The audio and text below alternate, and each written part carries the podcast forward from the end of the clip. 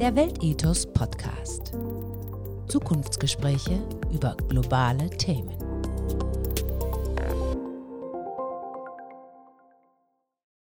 Mein Name ist Matthias Ernst. Ich bin Autor und Redakteur für Technologiethemen bei Storymaker und ich freue mich, zusammen mit Ihnen die Themen künstliche Intelligenz und virtuelle Welt zu erkunden.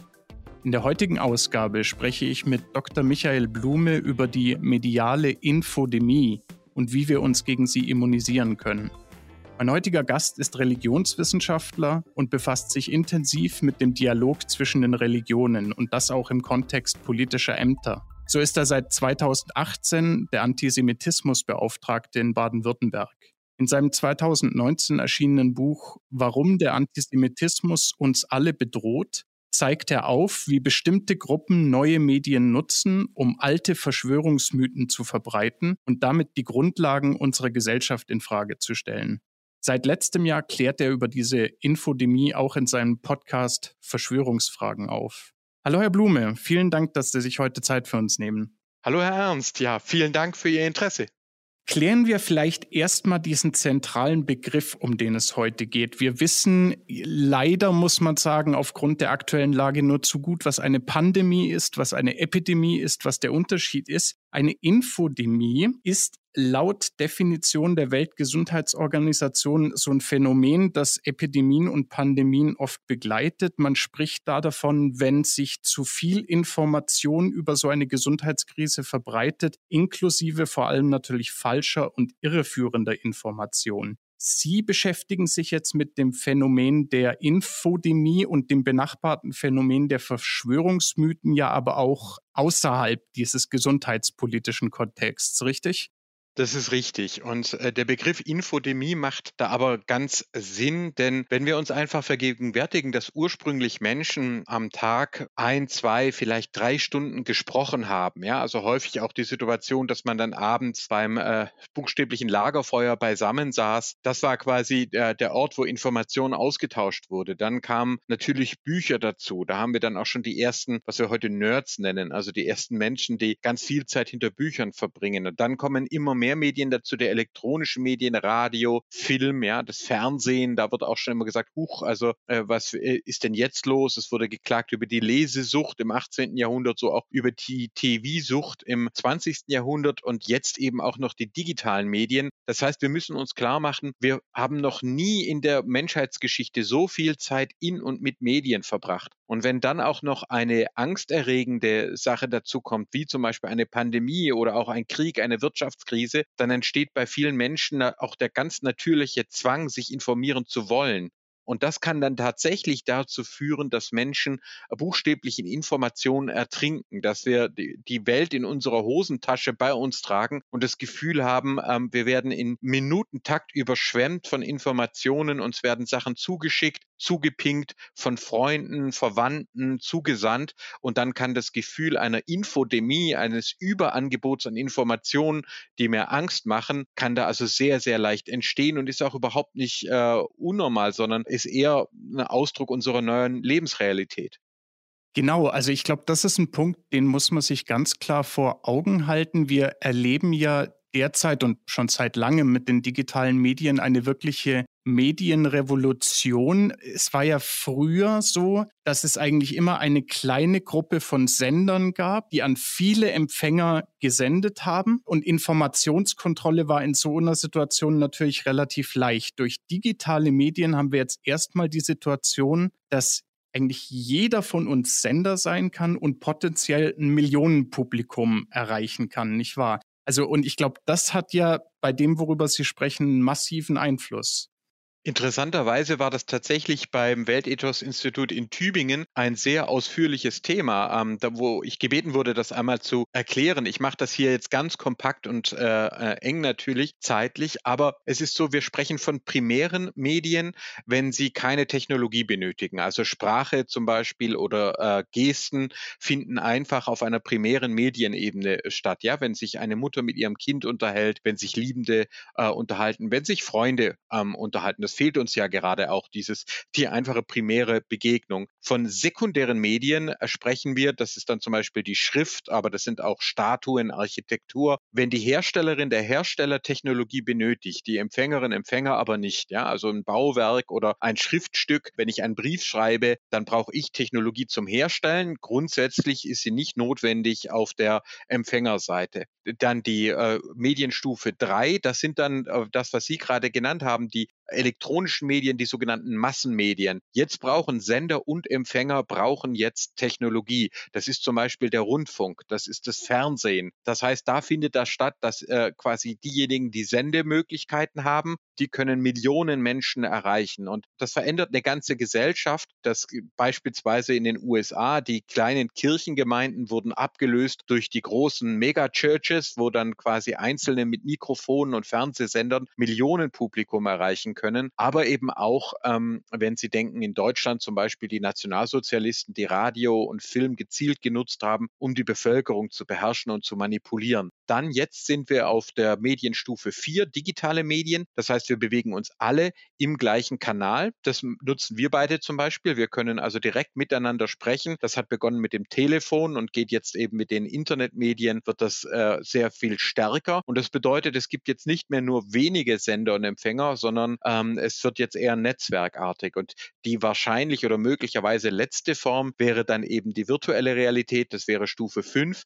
Dann nutzen wir nicht mehr ein Medium Medium, sondern wir gehen ins Medium. Also das Medium äh, baut die Welt um uns herum. Wer das schon einmal erlebt hat mit einer Virtual Reality Brille beispielsweise, wird schon gewusst haben, wie sich das anfühlt. Wir werden dort Gottesdienste, Parteitage und was nicht alles erleben können. Deswegen sind wir da gerade mitten in einer Medienrevolution. Und äh, wenn wir nur zum Beispiel an die Einführung des Buchdrucks denken, mit der sich die Schriftverbreitung äh, enorm beschleunigt hat, wie das schon ganz Europa erschüttert und äh, verändert hat und was es bedeutet hat, dass die islamische Welt den Buchdruck nicht eingeführt hat, der kann sich etwa vorstellen, auf was wir uns hier zubewegen. Jetzt ist das natürlich eine tolle Sache, weil damit ja auch so eine gewisse Demokratisierung der öffentlichen Kommunikation verbunden ist. Also dieser einfachere Zugang zu Kommunikationskanälen und dieser Netzwerkgedanke, den Sie gerade geschildert haben. Das Problem ist jetzt einerseits, wir haben es schon gesagt, die Infodemie, also der rasante Anstieg von Informationen, die sich verbreitet und vor allem auch die Tatsache, dass es ja von einigen Menschen missbraucht wird, um Verschwörungsmythen in die Welt zu senden. Damit beschäftigen Sie sich ja auch intensiv. Ganz genau. Also was wir jetzt erleben, ist etwas äh, sehr Spannendes, das mit großen Gefahren, aber auch großen Chancen verbunden ist. Und zwar wird jetzt das Vertrauen personalisiert. Also es spielt jetzt weniger eine Rolle, welche Marke ich nutze. Ja, also ob ich jetzt zum Beispiel die FAZ oder die Taz äh, lese oder die Bildzeitung ähm, oder ob ich ARD oder RTL äh, wähle. Also die Medienmarken, die verlieren tendenziell an Bedeutung und dafür gewinnen die Personen an Bedeutung. Bewertung. Also wer schickt mir das? Von wem erfahre ich das? Wer verkörpert das? Und da steckt natürlich eine riesige Gefahr drinnen, weil das vor allem in der Anfangszeit auch stark von Leuten benutzt werden kann, die andere manipulieren wollen, die ihnen Angst einjagen wollen, die ihnen was erzählen von der Weltverschwörung, ich spreche da sogar von Verschwörungsunternehmern, weil das also Leute sind, die wollen Geld verdienen. Die lassen sich zum Beispiel Geld schenken auf ihr Privatkonto. Das war bei Querdenken, wird inzwischen Querschenken genannt, die Verschwörungsbewegung. Da geht es um Leute, die politisch manipulieren wollen. Denken wir an QAnon in den äh, USA, die über Radiosender und das Internet äh, sehr, sehr stark geworden sind. Da geht es um Esoterika, da werden Produkte verkauft. Also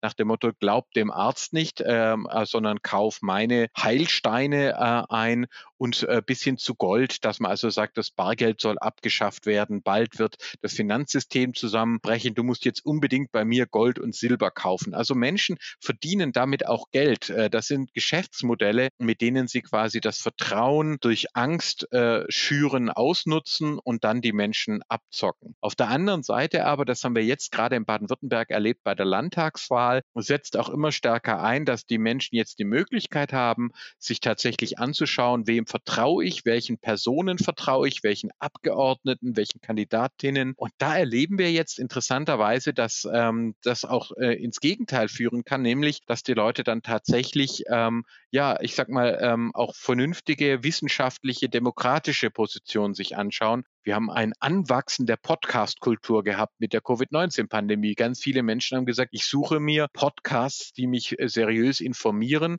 und äh, da sind eben der Großteil nicht in irgendwelchen Verschwörungstelegram-Foren gelandet, sondern eben dann doch bei, ähm, ich will sagen, seriösen, ernsthaften Anbieterinnen. Das heißt, in der Summe bedeutet das, die Kommunikation, die geht in ein Netzwerk über keine Bewegung, auch keine Kirche zum Beispiel funktioniert mehr nach dem Motto, dass einer nur noch das Wort führen kann und alle anderen trotten brav hinterher, sondern es wird eher eine netzwerkartige Struktur mit Influencerinnen und Influencern von Berühmtheiten über mittlere bis zu kleinen lokalen Berühmtheiten, die vielleicht im eigenen Ort äh, äh, geschätzt werden für ihre Expertise. Ähm, und deswegen glaube ich, haben wir zwar noch ein paar ruppige Jahre vor uns, und werden sich auch einige Leute weiter radikalisieren. Aber ich glaube, die Demokratie kann auch gestärkt dabei hervorgehen, weil die Menschen selber die Erfahrung machen, dass sie nicht nur Empfängerinnen sind, sondern auch Senderinnen. Und das ist natürlich eine Chance, wenn man, äh, Perksen hat es genannt, die redaktionelle Gesellschaft. Wir werden alle ein Stück weit auch Medienproduzierende und lernen auch mit Medien umzugehen. Das ist doch ein tolles, wäre eine tolle Sache. Unbedingt. Ähm, die Chancen, die da äh, für die Gesellschaft äh, entstehen, sind natürlich gewaltig. Gleichwohl, Sie sprechen jetzt auch davon, es wird vielleicht noch ein paar ruppige Jahre geben. Und man, die Gefahr von solchen Verschwörungsmythen haben wir zum Beispiel jetzt in den USA gesehen. Wir haben alle gebannt die, die Entwicklung rund um den 6. Januar beobachtet, als das Kapitol gestürmt wurde, von einem Mob angestachelt des damaligen US-Präsidenten Donald Donald Trump. Und in so einer Situation stellt sich natürlich die berechtigte Frage, wie gehen wir mit sowas um? In den USA gab es jetzt das Phänomen, dass die sozialen Kanäle äh, des Präsidenten Trump, Facebook, Twitter und so weiter, Posts von ihm mit unwahren Aussagen über die Wahl erst markiert haben als Fehlinformation. Dann haben sie ihm sogar seine Kanäle komplett dicht gemacht. Da gibt es jetzt Leute auch in Deutschland, die sagen, fantastisch, beziehungsweise längst überfällig. Das ist eine ganz wichtige wichtige Schutzmaßnahme äh, gegenüber der Gesellschaft muss viel häufiger passieren. Andere, auch in Deutschland, sagen, oh mein Gott, das ist ja quasi ein quasi Orwellscher Eingriff in das Recht auf freie Meinungsäußerung. Auf welcher Seite stehen Sie da? Also ich sehe das ganz klar so, dass jeder Medienproduzierende auch eine Verantwortung hat. Also keine Zeitung druckt einfach alle Leserbriefe ab, darunter Beschimpfungen und Beleidigungen. Und genauso hätte nach meines Erachtens Facebook zum Beispiel schon viel früher damit beginnen müssen, klar vorzugehen gegen Beschimpfungen, Beleidigungen, Drohungen, Holocaustleugnung und natürlich Fehlinformationen im Zusammenhang mit der Pandemie. Denn noch einmal, da sind, stecken Menschen dahinter, die wollen damit Geld verdienen. Die wollen Menschen Angst einjagen und äh, sie dann manipulieren. Also das ist sozusagen kein Spaß. Dass die Chimäre, dass alle Menschen immer vernünftig und aufgeklärt wären, hat eben mit der Realität nichts zu tun. Und gerade in Zeiten der Angst sind wir verwundbarer als sonst. Und wenn diese Unternehmen damit Geld verdienen, und das tun sie ja, sie verkaufen unsere Aufmerksamkeit, wir sind das Produkt bei diesen Medien, dann haben sie da auch eine Verantwortung. Mir wäre es natürlich wirklich lieber, es gäbe da einen rechtlichen Rahmen, davon sind wir sehr, sehr weit entfernt. Ich bin auch aus Facebook bewusst 2019 bereits ausgestiegen, weil ich das für völlig unverantwortlich halte, aber bei Twitter und Instagram beispielsweise ähm, da noch dabei. Ebenso zum Beispiel Podcast-Portale sollten natürlich keinen Hass und keine Fehlinformationen verbreiten und damit auch noch Geld verdienen. Also ich glaube, da ist äh, sozusagen ein Lernprozess im Gange. Wir sehen, dass es ältere Menschen oft trifft, die noch nicht so viel Erfahrung mit neueren Medien haben. Äh, gerade dann, wenn sie ähm, die berufliche Spitze gefühlt überschritten haben, dann ist so eine YouTube-Welt, in der man selber der Held ist und jetzt die Weltverschwörung aufdeckt, für viele auch erstmal äh, sehr attraktiv. Viele Ältere sind es auch nicht mehr gewöhnt, dass man ihnen widerspricht. Da ist niemand mehr da, der mal sagt, also du, jetzt ist aber gut hier. Und dann können gerade auch Herren äh, mit Ingenieurs- und Doktortiteln, sogar Professorentiteln durchaus auch mal umkippen und abdriften. In der jüngeren Generation erleben wir, dass die Kinder und Jugendlichen oft schon selber schlechte Erfahrungen machen, Cybermobbing oder sie bekommen mit, wie jemand äh, beleidigt wird oder wie in Gruppen, Gruppen eskalieren. Und das führt aber auch dazu, dass das Interesse der jüngeren Generation an Medienbildung größer ist denn je. Es hat einfach ganz viel mit ihrem eigenen Leben zu tun. Also wir wachsen da in einem unglaublich schnellen Tempo rein. Was früher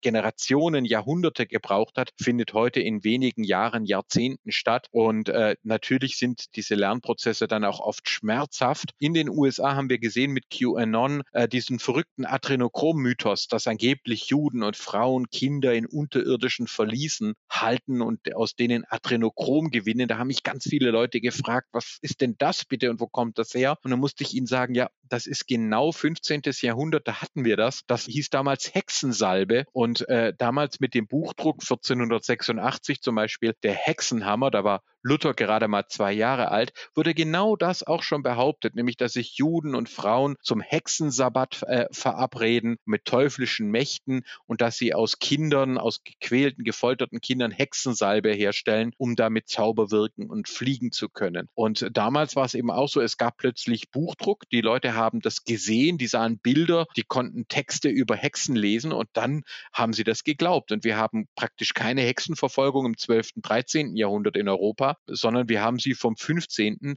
bis ins 18. Jahrhundert, also in der frühen Neuzeit. Und die gleichen Verschwörungsmythen und die gleichen Dynamiken treten jetzt auf, nur in einem viel schnelleren Tempo. Und dann hat man plötzlich zum Beispiel einen Xavier Naidoo, einen Sänger, der aus seiner badischen Villa heraus unter Tränen diese alten Mythen verkündet und erst einmal damit viele tausend Anhängerinnen findet, bis die dann langsam nach und nach merken, äh, dass sie da aufs Glatteis geführt werden. Also von dem her kann man sich das vorstellen, wir erleben gerade eine Medienrevolution im Zeitraffer und ich bin eher sauer, wenn Unternehmen sich daran äh, Milliarden verdienen, aber dann mit der Verantwortung dafür nichts zu tun haben wollen.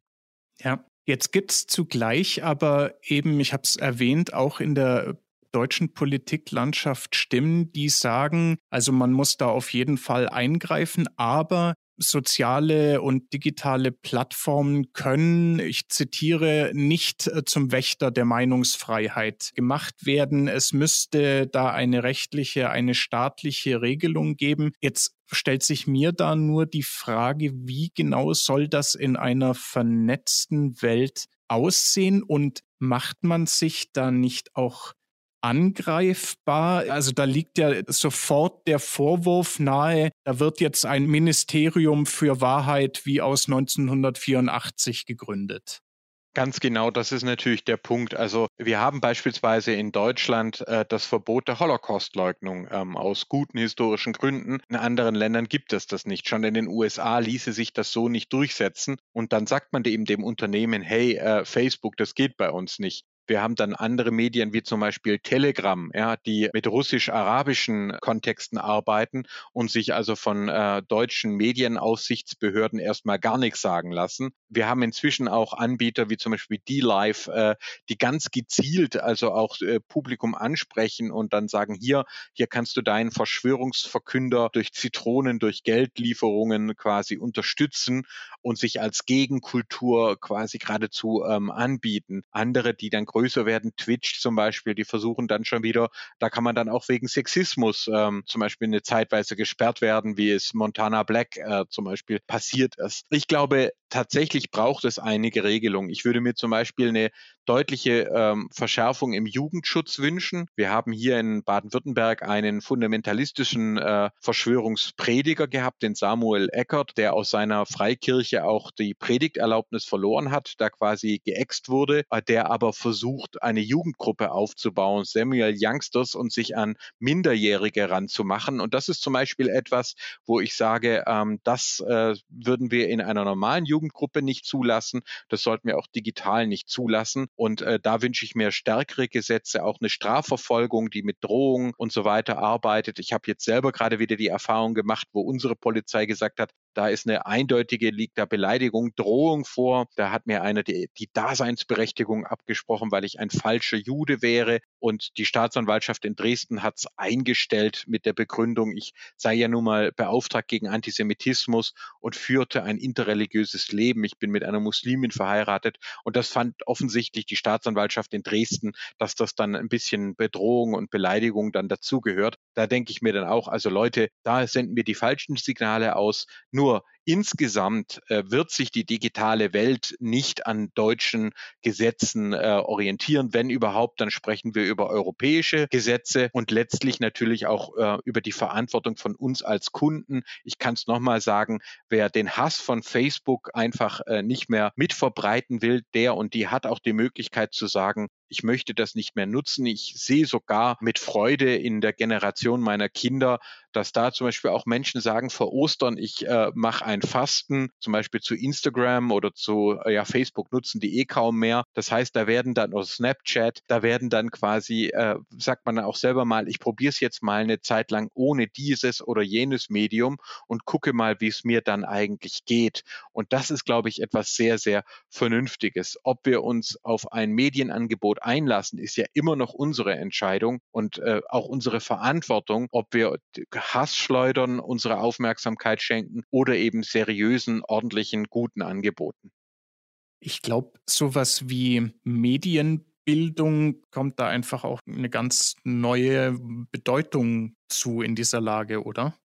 Ja, ich meine, das, das leistet ja auch der Podcast, wo wir uns gerade drin befinden. Und der Begriff Bildung, der kommt ja direkt aus der Bibel. Der ist ja tatsächlich weltethosmäßig eigentlich ein Schatz. Der Mensch ist nach Gottes Ebenbild geschaffen. Er soll ausbilden, was in ihm steckt. Das haben wir im ersten Buch Mose, im ersten Buch der Torah und über Maimonides und dann Meister Eckhart kommt das in die deutsche Sprache. Und wir reden heute noch von Bildung und wissen eigentlich gar nicht, ähm, dass das mal viel mehr bedeutet hat als viel Geld verdienen, dass das mal tatsächlich ein eine, ein Potenzial äh, war von Ethik, äh, von einer Haltung zu sich selbst und zu anderen Menschen, zur Schöpfung, zur Mitwelt, ähm, dass äh, das natürlich um Fertigkeiten und Broterwerb ging, aber darüber hinaus eben ein, wir würden heute sagen, ganzheitliches Bildungsgedanke dahinter steckte, wonach jeder Mensch einzigartig ist und jeder Mensch etwas beitragen kann, was kein anderer Mensch so beitragen kann. Künstlerisch, musikalisch, wissenschaftlich, religiös, spirituell, literarisch. Äh, wir haben dort doch unfassbar große Möglichkeiten und das wünsche ich mir eben. Also, dass wir das, das Internet quasi nicht als Raum des Hasses, der Zerstörung und der Shitstorms äh, dahintreiben lassen, sondern eben tatsächlich nutzen können als Orte der Freiheit, der Begegnung, des Dialoges miteinander, wo ich jetzt schon Anzeichen sehe, dass sich die politischen Diskurse verändern, manchmal zum Schlechteren, wenn sich die Leute nur gegenseitig anbrüllen und versuchen, sich gegenseitig fertig zu machen, aber manchmal eben auch schon zum Besseren, wenn jüngere Abgeordnete beispielsweise auch einfach zeigen, wie ihr Arbeitstag ausschaut, was eigentlich am Bundestag oder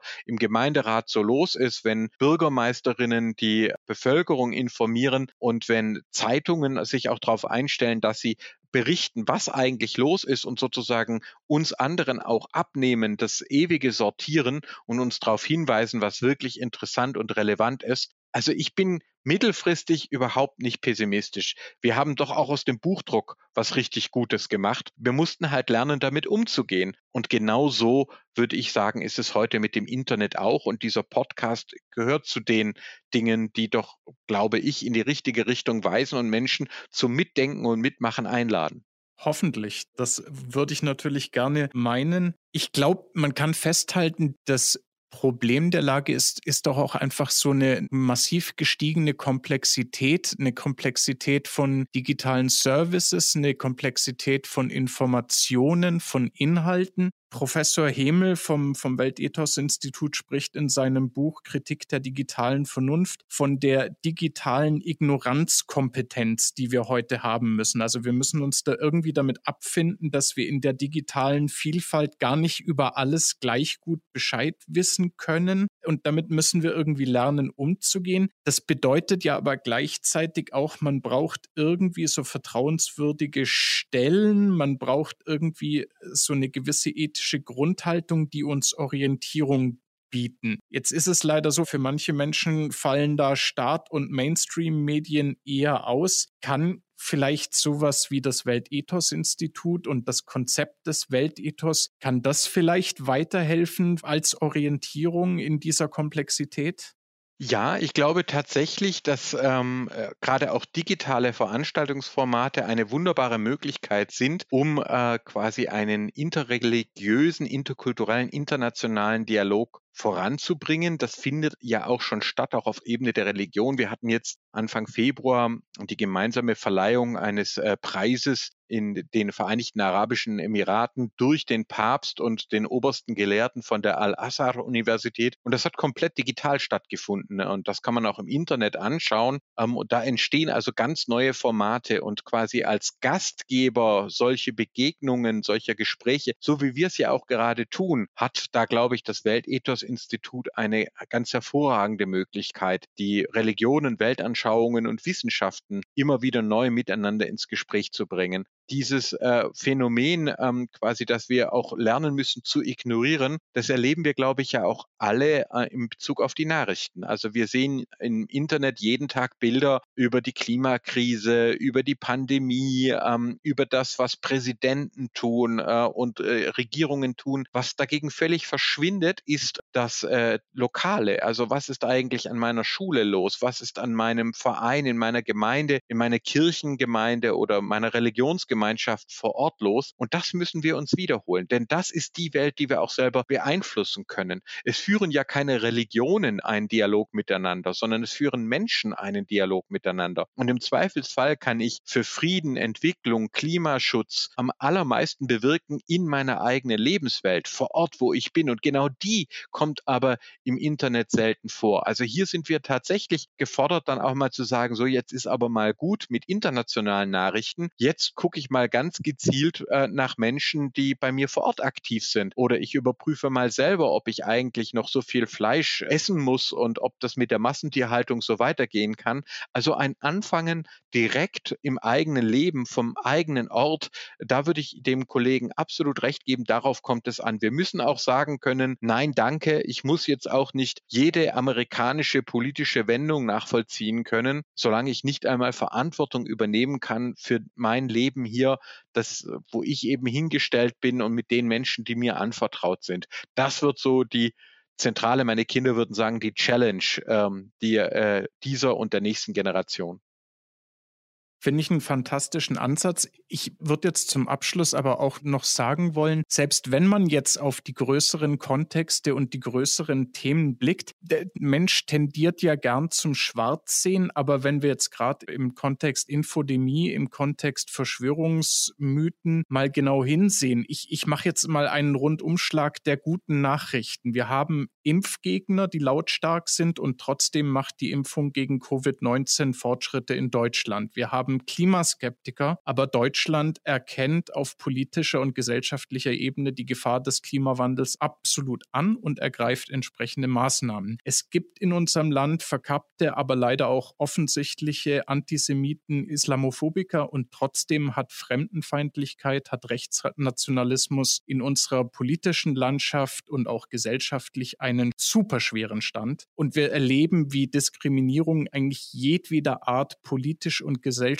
zunehmend geächtet wird. Man darf jetzt natürlich nicht dazu aufrufen, dass wir uns irgendwie auf unseren Lorbeeren äh, ausruhen, aber man kann schon festhalten, die Verbreiter von Verschwörungsmythen sind hierzulande eigentlich ziemlich erfolgsfrei, oder? In, insgesamt scheinen wir doch recht gut immunisiert zu sein.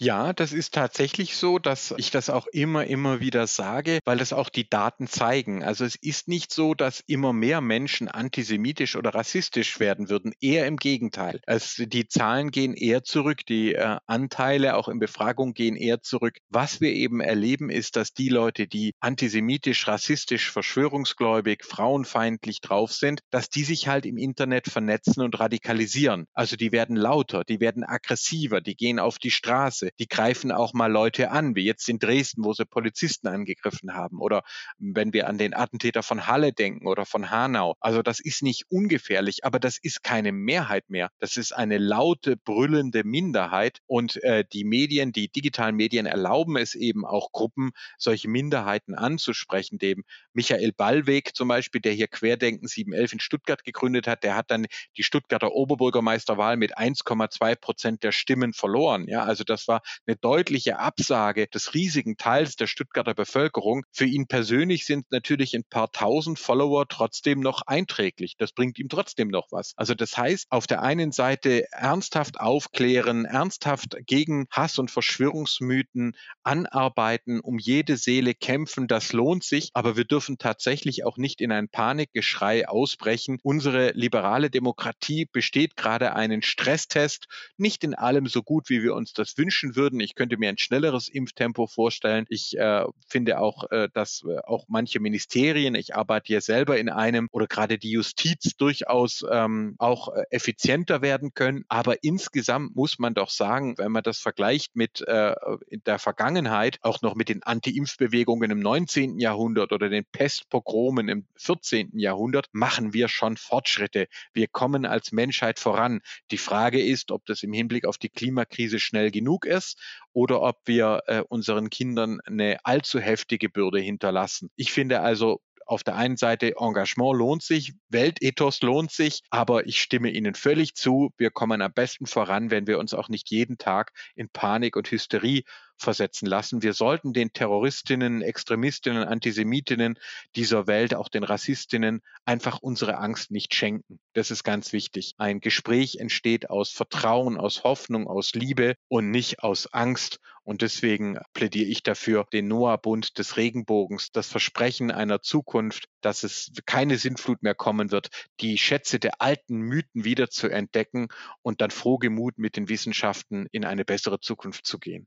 Ein besseres Schlusswort kann ich mir gar nicht vorstellen. Herr Dr. Blume, vielen Dank. Ich danke Ihnen, Herr Ernst.